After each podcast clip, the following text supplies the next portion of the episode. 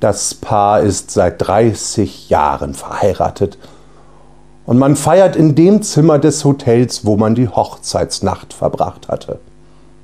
Der Mann liegt schon im Bett, als seine Frau aus dem Bad kommt, splitternackt, genau wie damals. Verführerisch fragt sie ihn, Sag mal, Liebling, was hast du damals gedacht, als ich so aus dem Bad kam? Er erwidert, ich habe dich gemustert und mir gedacht, ich möchte deine Brüste aussaugen und dir den Verstand wegbumsen. Und was denkst du heute? fragt sie mit vor Erregung zitternder Stimme. Meint der Mann. Ich denke, dass mir das ganz gut gelungen ist. Musik